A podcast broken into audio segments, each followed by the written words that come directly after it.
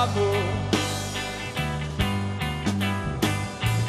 Tudo em volta está deserto, tudo certo.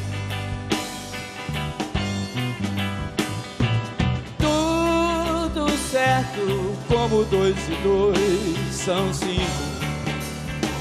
Olá, amigo ouvinte, tudo bem? Aqui quem fala é o Vitor Matheus. Esse é o terceiro episódio do Insanamente Podcast. Sejam muito bem-vindos.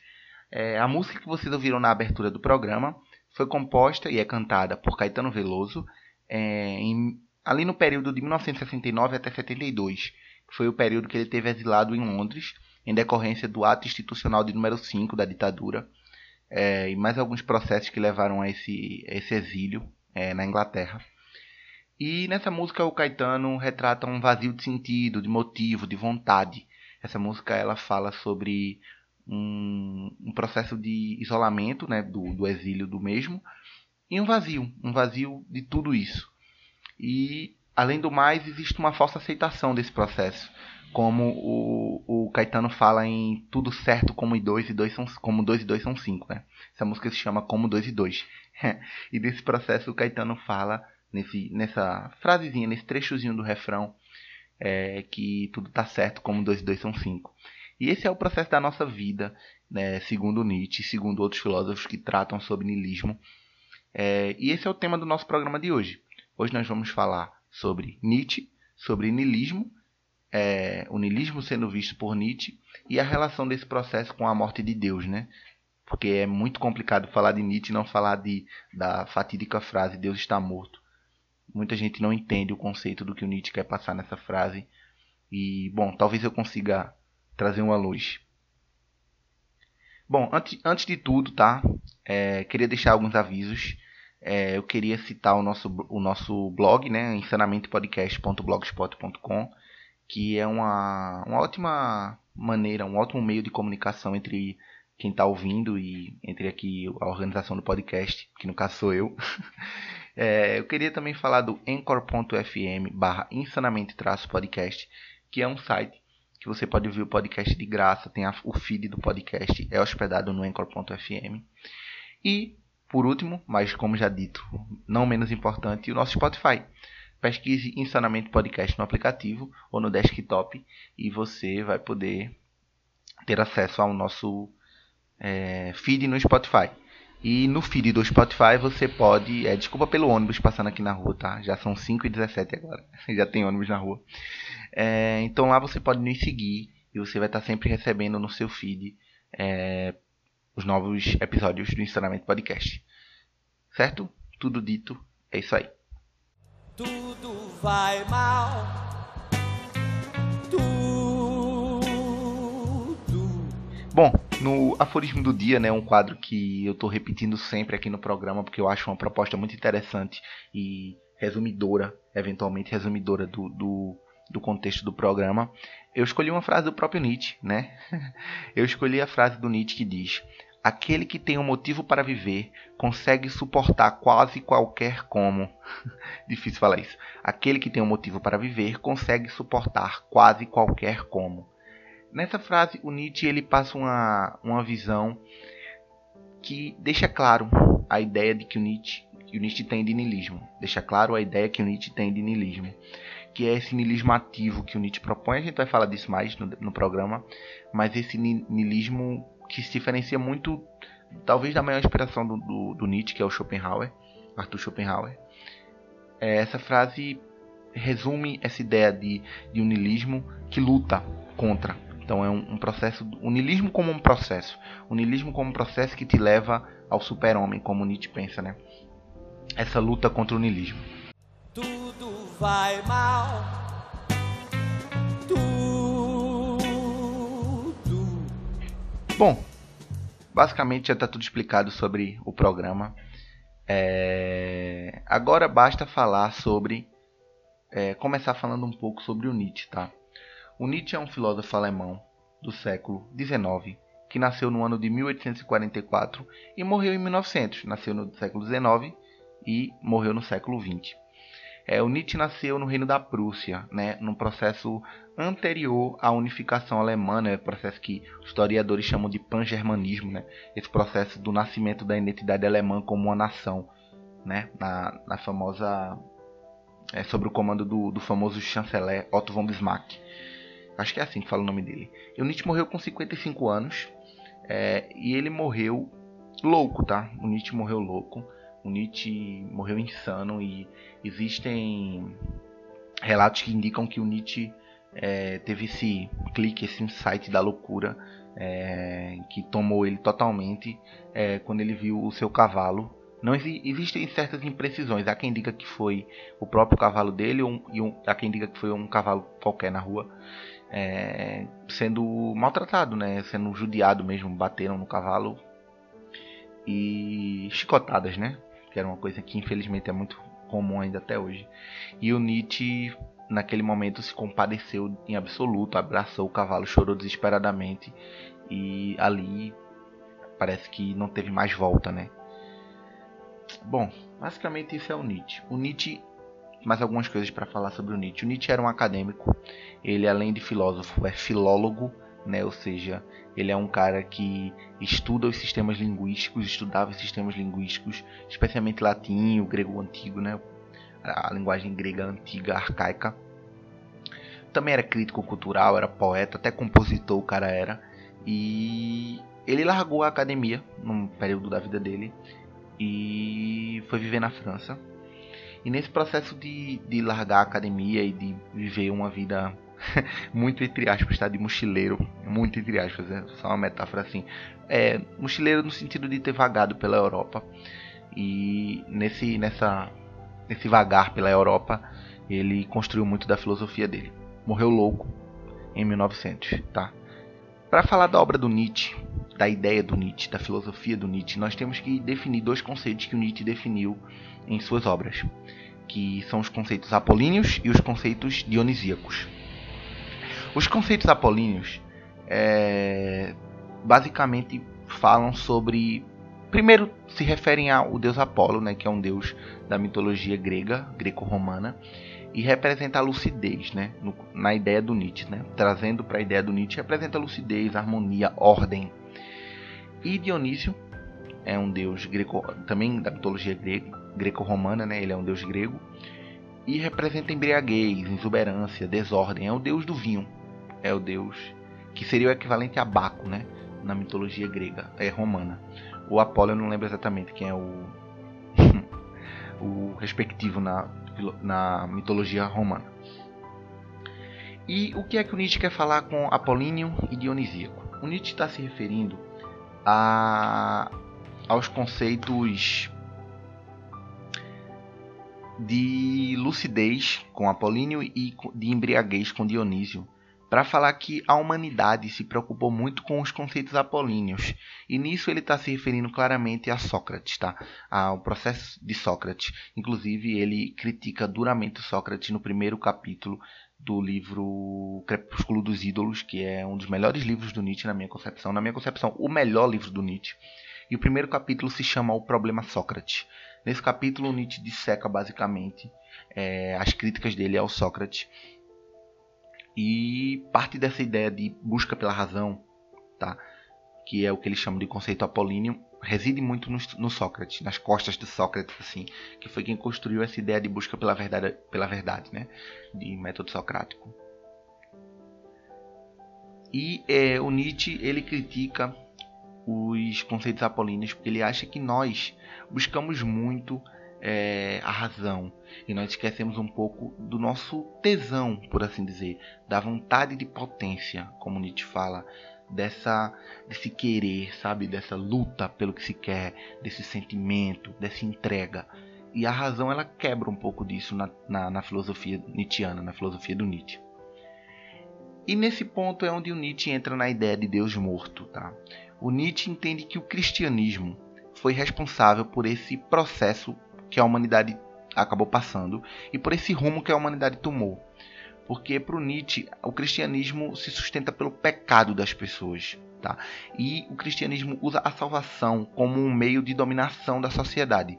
Então, o Nietzsche entende que a igreja, como figura dominante na sociedade, utiliza a ideia da salvação para manter sobre a rédea os indivíduos.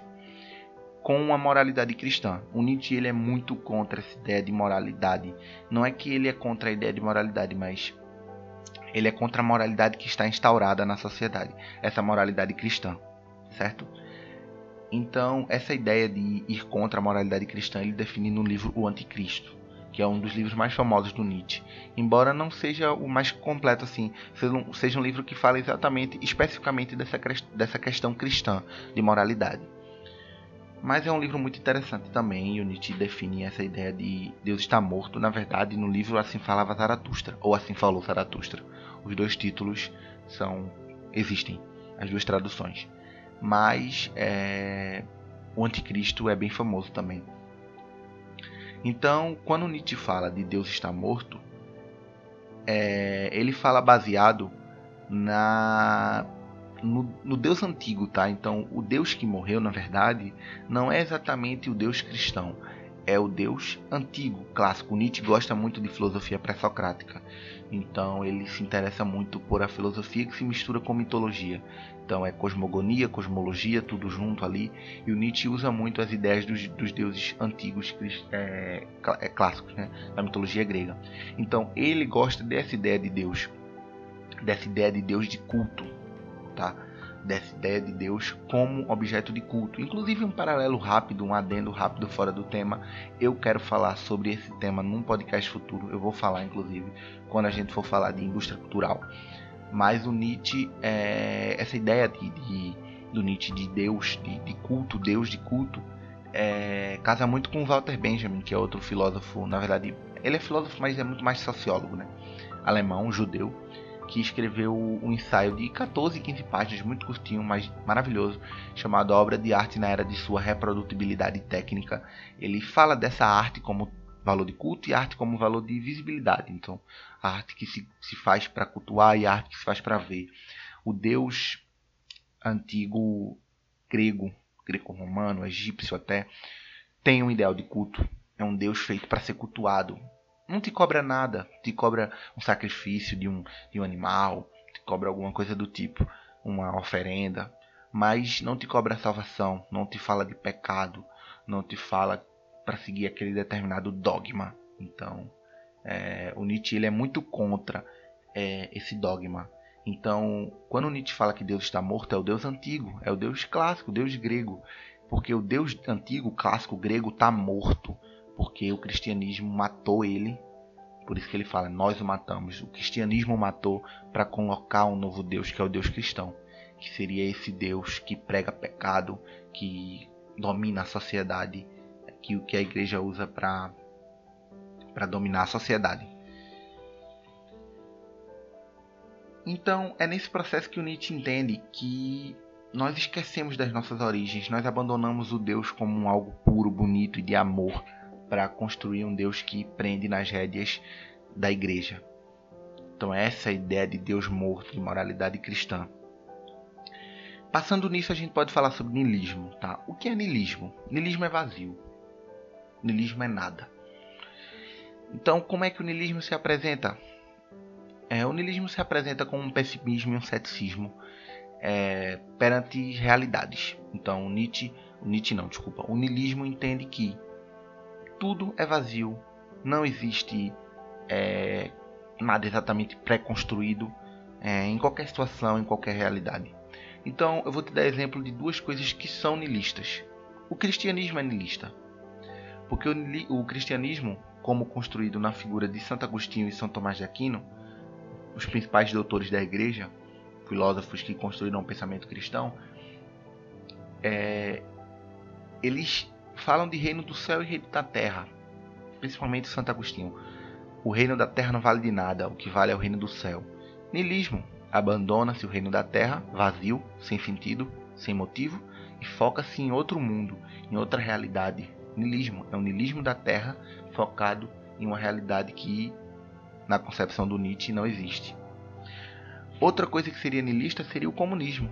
O comunismo também é nilista para o Nietzsche, porque o Nietzsche entende que o comunista ele abandona o mundo que existe e ele foca no mundo que ele quer, que na verdade não existe. Então, e nem vai existir para o Nietzsche. Então, é, o niilismo é essa ideia de muitas vezes está atrelado à ideia de objetivar algo que não é real, algo que é utópico, algo que é transcendental, espiritual. Então, o cristianismo com o céu, o comunismo com a sociedade comunista. Então, o Nietzsche é contra essas coisas. Ele acredita que essas coisas não não são é, como é que eu posso dizer melhor, tá? O Nietzsche ele é contra essas coisas embora compreenda que nós vivemos o niilismo. Então o Nietzsche ele é um niilista, porque ele compreende que o niilismo é um processo, tá? Mas primeiro definindo a ideia de niilismo, tá?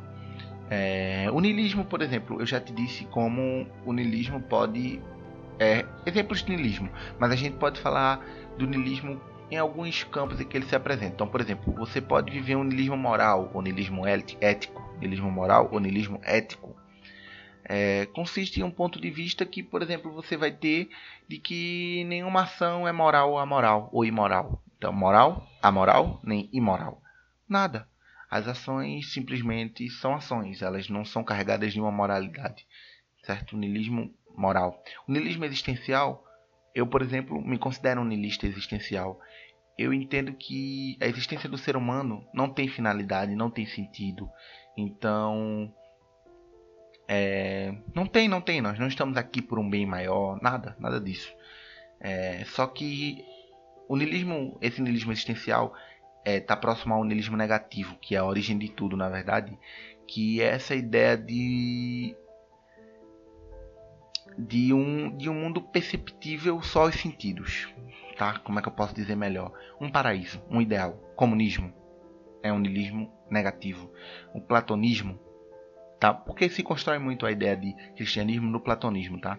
É, perceba que o reino dos céus e o reino da terra do cristianismo é um mundo inteligível e um mundo sensível do Platão. É a mesma coisa, só que o, o santo, o Santo Agostinho traduziu, deu um viés cristão. O Schopenhauer era um niilista negativo, como eu acho que eu falei no começo do programa, se eu não me engano. É um niilista que ele abandona a Terra, ele entende que a Terra já está desgraçada mesmo e vamos só viver desse jeito. O niilismo do Nietzsche é diferente. O niilismo do Nietzsche é um niilismo positivo. É um niilismo de luta. De que modo isso se apresenta? O Nietzsche, ele não vê sentido na nossa realidade, tá? Porque ele compreende que a nossa realidade é, ela consiste de uma moralidade por isso que o, que o Nietzsche critica o cristianismo, porque ele entende que essa moralidade cristã ela causa esse niilismo, causa esse vazio que faz focar na salvação. Então, por que o, nós somos niilistas para o Nietzsche? Porque o mundo está imerso no niilismo? Porque existe uma moralidade cristã que domina excepcionalmente, desculpa, excepcionalmente não, principalmente, quis dizer, no Ocidente, que domina essa moralidade cristã, então a gente acaba focando na salvação. Então, o Nietzsche ele entende que isso é negativo para a sociedade, isso é, um, é, terrível, ele acha isso uma porcaria. Então, essa aceitação do vazio da Terra, suposto vazio da Terra, essa aceitação do suposto vazio da Terra para o Nietzsche é, é muito ruim, porque nós passamos a encarar a vida como uma batalha sofrida que só vale a salvação. Então, esse o, Nietzsche é niilista, mas ele é um niilista que se considera né, positivo, né? Niilista positivo ou niilista ativo. Como assim? Ele busca romper com essa realidade, certo? Ele busca desacreditar é, desse niilismo negativo. E aí que nós chegamos no caminho para a superação do Nietzsche, que seria o Ubermensch. É, se você já usou o aplicativo que te leva de motorista particular, o Uber, você vai conhecer essa palavra. Uber vem do alemão, significa além. Então o aplicativo seria meio que além em português. Ubermensch seria além homem. Uber, além, mensch, homem. Além, homem. Traduziram para o português como super-homem. Tudo bem. Mas além homem é um termo muito melhor. Por quê? Porque além homem é o homem que vai além. É o homem que tenta se superar. É o homem que tenta construir uma moralidade nova, certo? Ele compreende que o mundo é nilista. Ele compreende que existe uma moralidade cristã sendo é, dominadora. Ele se livra desses dogmas, consequentemente, ele se livra do, do cristianismo, se livra desses dogmas e consegue propor uma sociedade equilibrada que busca ali Apolo e Dionísio. Então, qual é a ideia do Nietzsche de super-homem? Um cara que compreendeu que a sociedade tem uma moralidade cristã negativa para a sociedade maléfica. Ele se livra disso, se livra de dogmas e passa a propor uma nova sociedade, uma nova construção moral. E como é que ele faz isso? Propondo aos outros. Então é um boca a boca, por assim dizer. Então, o Ubermensch, o super-homem, o além-homem, tem a proposta de transformar os outros em além-homem. Então, ó, cara, você não acha que isso aqui? Então é um processo de dialética mesmo, de diálogo para convencimento, um processo de convencimento que busca uma melhor organização. Então ele busca essa, ele não busca essa razão. Então é porque o, o Nietzsche acredita que o cristianismo prega dogmas e dogmas são baseados numa razão. Se a razão está errada, não vem ao caso.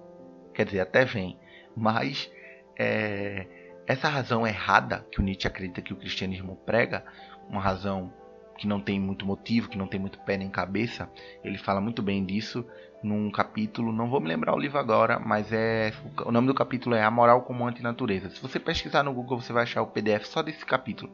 É muito curtinho, é incrível. Ele começa criticando o versículo da Bíblia que diz: é, Se teu olho te faz pecar, arranca-o e lança de ti. É, e o Nietzsche diz que ainda bem que nenhum cristão faz isso. Porque senão todo mundo seria cego. Todo cristão seria cego. Porque teu olho te faz pecar, cara. Tu é ser humano.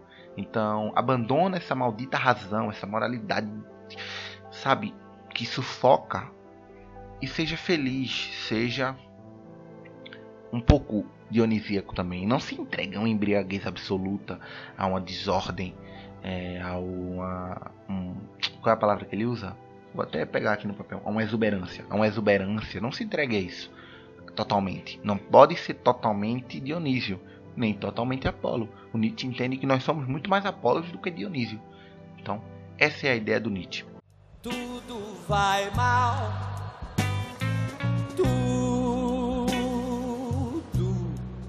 rapidamente para resumir o, o, tema do podcast de hoje. A proposta dos monocasts agora vão ser mais curtos, tá? Não o primeiro podcast que teve 40 minutos, esse a partir desse, todos os monocasts eu quero fazer no máximo 20, 30 minutos. Não sei se vai passar disso, mas a proposta é essa. Basicamente, Nietzsche, Apolo, razão, Dionísio, desordem. Deus está morto, o Deus clássico, antigo, grego. Quem matou? O cristianismo, construindo um novo Deus que é dotado de pecado, desculpa, que é dotado de domínio através do pecado, da salvação, a moralidade cristã. Nietzsche não gosta da moralidade, é sempre é, é, nossa, Nietzsche não gosta da moralidade e ainda gosta ainda menos da moralidade cristã. O que é niilismo? Vazio. O niilismo pode ser existencial, pode ser político, pode ser moral. O niilismo negativo é o do Schopenhauer, por exemplo, que é e do cristianismo, do platonismo, do comunismo. É o niilismo que não vê motivo na vida terrena ou na vida que se vive. Pode ser que o cara veja motivo na vida terrena, como o comunismo, mas não nessa, em outra. Essa é a ideia do Nietzsche. O niilismo do Nietzsche não é um negativo, é um positivo, é um ativo, tá? É um niilismo que prega uma mudança. Então, o niilismo existe, nós somos vazios de sentido, mas vamos buscar construir uma moralidade mais equilibrada que nos permita um sentido, que nos permita viver de uma maneira mais livre, mais equilibrada. O caminho disso, Ubermensch, super-homem, além-homem, construção de uma nova moralidade e uma sociedade mais equilibrada como proposição. Nietzsche é isso. Acho que está resumido. Dicas de leitura do Nietzsche. E por que não ler Assim Falou Zaratustra? Queria falar só disso para acabar o programa e de mais uma coisinha.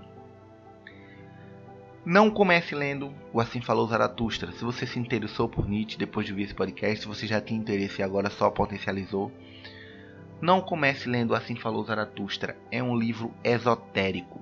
É um livro que mistura prosa e poesia. É um livro que trata de um profeta Zaratustra, então não Leia esse livro para começar. Comece com O Crepúsculo dos Ídolos, dos Ídolos. Leia O Nascimento da Tragédia, que é onde ele define conceitos apolíneos e dionisíacos. É, o Crepúsculo dos Ídolos é uma crítica a todos os ídolos pré-estabelecidos na sociedade. Obviamente, o maior desses ídolos seria o cristianismo, o Sócrates seria outro deles. Leia a Genealogia da Moral. É, depois leia o Anticristo, então vá construindo um processo em nível de dificuldade. E no final de tudo, se você ainda gostar, se você ainda conseguir, leia o Assim Falou Zaratustra, que é um livro maravilhoso e que tem uma frase incrível do Nietzsche lá, que define muito bem tá, essa ideia. Inclusive eu lembrei dela agora no meio do podcast e vou falar. É, a humanidade é uma corda entre o homem e o super-homem. Abaixo está o abismo. Isso é muito interessante, né? Acho que resume bem também. Podia ter sido o aforismo do dia. Mas eu gosto da frase que eu botei. É, nós estamos no homem, queremos ser super-homem. Temos que atravessar esse processo, que é o niilismo, que é o vazio, né? Que é o abismo que está embaixo. Então a gente tem que passar. Só que se você não for muito bem ali na corda, você vai cair no niilismo, né? Você vai cair no vazio. Então você tem que andar direitinho e virar o super-homem e trazer outros homens para se tornarem super-homens, tá? Pronto. Dito isso, último ponto, último tópico para fechar o podcast Vou chegar mais perto do microfone. O Nietzsche não é nazista. Nietzsche não é nazista. Quem era nazista era a desgraçada da irmã dele, chamava é, alguma coisa Foster Nietzsche. Deixa eu. Vou até pesquisar, tá? Eu não pesquiso muito durante o programa, mas Elizabeth Foster Forster, não sei falar esse nome em alemão, Nietzsche. Irmã do Nietzsche, é, nazista, casada com um cara, um grande nazista, é, cuidou do Nietzsche e quando Nietzsche morreu, criou o arquivo Nietzsche em 94 e propôs essa ideia de, de, de, de niilismo, toda essa construção ao Adolf Hitler. Então, o Hitler não era o Nietzsche que era nazista, era o Hitler que era Nietzscheano. Não sei se eu posso dizer isso. O Hitler que gostava das ideias do Nietzsche. O Nietzsche nem chegou a conhecer o Hitler. O Nietzsche nasceu em 19... morreu em 1900. O, o Hitler subiu ao poder em 32, 33. Então o Nietzsche já estava morto há mais de 30 anos quando o, Nietzsche, o Hitler virou quem ele é, quem, quem ele foi no caso. Então não tem relação entre Nietzsche e nazismo, tá? É, a relação que tem é que o nazista, que o Hitler pegou as ideias do Nietzsche e deu uma incorporada ali na, no, no nazismo dele, mas a ideia do Hitler, do nossa, estou confundindo os nomes. A ideia do Nietzsche nada tem a ver com o nazismo. Só que o, o Hitler criou um interesse pelos ideais do, do, Nietzsche e construiu uma relação ali. Tá? Não partiu do Nietzsche. Esse é o ponto. Tudo vai mal. Tudo. Bom, família, é isso. Esse foi o podcast de hoje. Eu espero que tenha ficado curto. Eu acho que foi informativo. Foi um, um podcast bem tranquilo para mim de falar sobre. Eu amo esse tema, quero falar mais de Nietzsche no futuro, quero falar de vontade de potência. Tem mais algumas coisas que dá para levantar também. E dá para falar de outros filósofos também. Eu quero sempre estar falando de filosofia nos monocasts, que talvez seja a coisa que eu mais domine assim. Quero também falar um pouco de história. Mas bom, foi isso. Se tiver alguma dúvida, quiser falar sobre o assunto, me chama na, em alguma rede social, sei lá, me chama no Instagram, arroba VitamCPE. Certo? É isso. Nietzsche já está dito, não vou repetir mais. Eu ia até passar mais uma, uma revisada, mas foi isso. É, Nietzsche cai no Enem, tá? Então se você estiver estudando pro Enem, Nietzsche sempre, sempre rola alguma coisa de niilismo, talvez esse podcast te ajude. Recomendações. Sempre que eu vier falar de filosofia, vou falar de Canal Parabólica, Pedro Renó, professor incrível, é, muito bom. Sempre estou vendo alguma coisa lá. Parte do que eu estou falando aqui, eu vi no canal do, do, do Pedro Renó, no canal Parabólica. Outra recomendação: as palestras do professor, filósofo gênio Clóvis de, Barro, de Barros Filho, que fala sobre niilismo com a perfeição que faria eu me sentar no chão e bater palmas assim, feito uma criança. Tipo, o cara é incrível. Então, se eu tivesse uma palestra dele, claro, né? Isso que eu quis dizer. então, é interessante, tá? Leiam Nietzsche. Nietzsche é maravilhoso. Nietzsche é não é modinha como parece, é um grande filósofo, é muito bom. Então fica a recomendação aí da leitura do Nietzsche. É isso, cara. Tá dito. nada mais a dizer. Reafirmações dos avisos de sempre. Spotify, Insanamente Podcast. Nosso blog, insanamentepodcast.blogspot.com encor.fm barra insanamente traço podcast. Eu recomendo o Spotify, obviamente, porque é muito mais fácil. Você pode usar o aplicativo, você pode baixar, é incrível. São essas recomendações, tá? As recomendações, tem plural. Bom, é isso. Esse foi o nosso Insanamente Podcast. Espero que vocês tenham gostado. Espero que tenha sido informativo, interessante. Tenha te esclarecido alguma dúvida do Nietzsche, do niilismo. Tamo junto. Logo menos estamos aí de volta. É nós. Fui. O que minha mente tem de cãibra, ela tem de Nietzsche. Não deixe seu pessimismo se fragmentar. Num rolê de moto com a monotonia. Encontrei Deus e capeta discutindo a pauta sobre a monogamia. Meus olhos brilham como taças vazias, vendo taças cheias tornarem-se vazias.